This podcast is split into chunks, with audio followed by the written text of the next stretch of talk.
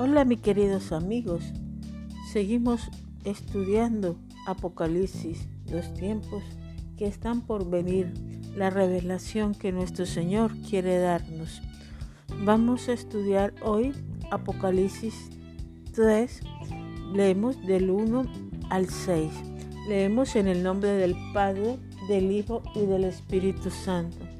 Al ángel de la iglesia de Sardis, escribe, esto dice el que tiene las siete espíritus de Dios y las siete estrellas. Conozco tu conducta, tienes nombre como quien vive, pero estás muerto. Ponte en vela, reanima lo que te queda y estás a punto de morir, pues no he encontrado tus obras llenas a los ojos de mi Dios.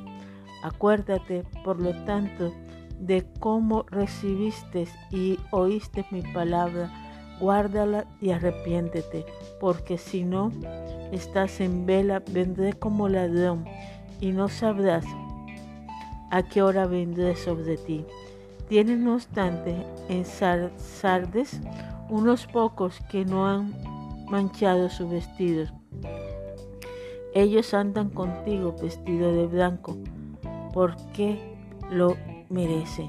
El vencedor será así revestido de blancas vestiduras, y no borraré su nombre del libro de la vida, sino que lo proclamaré delante de mi Dios y de sus ángeles. El que tenga oído, oiga lo que el Espíritu dice a las iglesias. La iglesia de Sardis estaba en la ciudad de Sardis. Los siete espíritus representan diferentes aspectos del Espíritu Santo.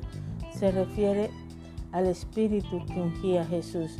Allí el Espíritu Santo se describe de siete formas en Isaías 11.2 y dice así, reposará sobre él el espíritu de Jehová, espíritu de sabiduría y de inteligencia, espíritu de consejo y de poder, espíritu de conocimiento y de temor de Jehová. El Espíritu Santo está estrechamente vinculado con las siete iglesias y sus pastores. El número siete demuestra plenitud, integridad y, totalidad. Las siete iglesias o candelabros que representan toda la iglesia Igualmente los siete espíritus representan la plenitud y la perfección de Dios, el Espíritu Santo. En Él hallamos todo lo que cualquier iglesia necesita en cualquier circunstancia, como Juan dice, porque de su plenitud tomamos todos. Vamos a estudiar el problema. La iglesia de Sardis estaba muerta espiritualmente tiene nombre de que vive y está muerto, igual que la ciudad. La ciudad de Sardis en una época fue muy importante, tan, tan grande y poderosa que cuando Ciro, el persa, el medo persa, conquistó, eh, la conquistó en, mil, en, el 548 antes de Cristo, antes de los romanos, era esplendorosa y era magnífica.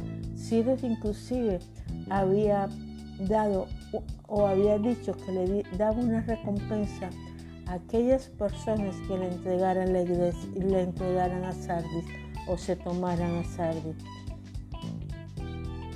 Era tan importante, pero en la época de los romanos Sardis perdió importancia, empezó a morirse paulatinamente y bebían ya en esa época de lo que ellos fueron, de su esplendorosa época del, año en que fue conquistada por Sido el Medo. Qué tristeza, su iglesia también se estaba muriendo. Una iglesia que empezó con gloria, con pasión, había perdido su pasión, había perdido su amor, había perdido la unción y no se había dado cuenta. Le había pasado lo mismo que a Sansón. Sansón, allá en jueces, no se dio cuenta cuando el Espíritu Santo la abandonó, cuando Dalila le cortó las trenzas, le cortó el cabello, lo rapó y el Espíritu Santo lo, lo abandonó.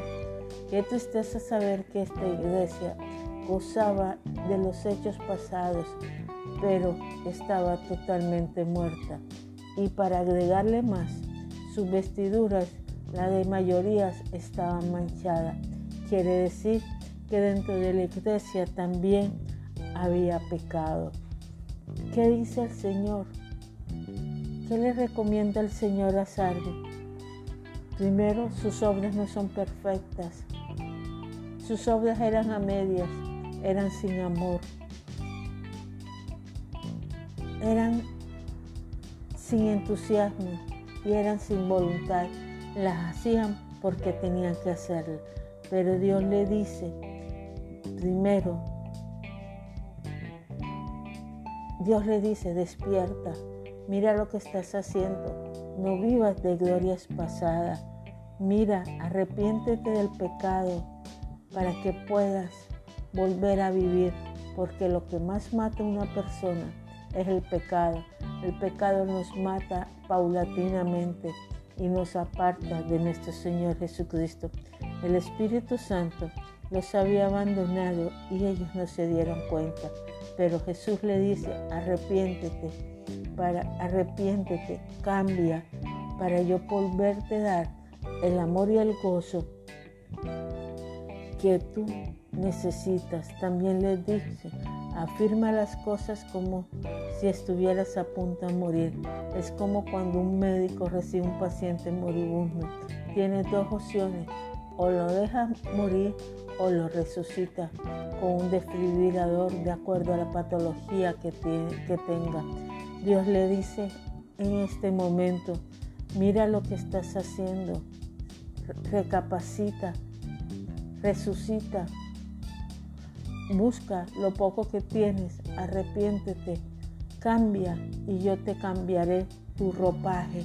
Esa ropa que tenías limpia, esa ropa que tenías limpia y después manchaste con barro, yo la voy a cambiar y te daré una vestidura limpia, porque si no obedeces, Él va a venir como ladrón en la noche y va a quitar tu candelabro y va a quitarte toda esperanza. Tienes que cobrar ánimo, tienes que velar si estás en este estado arrepentirte de tus pecados y tener la esperanza del venturoso regreso de nuestro Señor Jesucristo. Él vendrá con alegría, Él vendrá con bombas, con platillos y a son de trompetas, porque Él es el Rey de Reyes y Señor de Señores. Si estás a punto de morir, piensa en la vida eterna y piensa en la gloria de nuestro Señor Jesucristo. Dios te bendiga, mi hermano.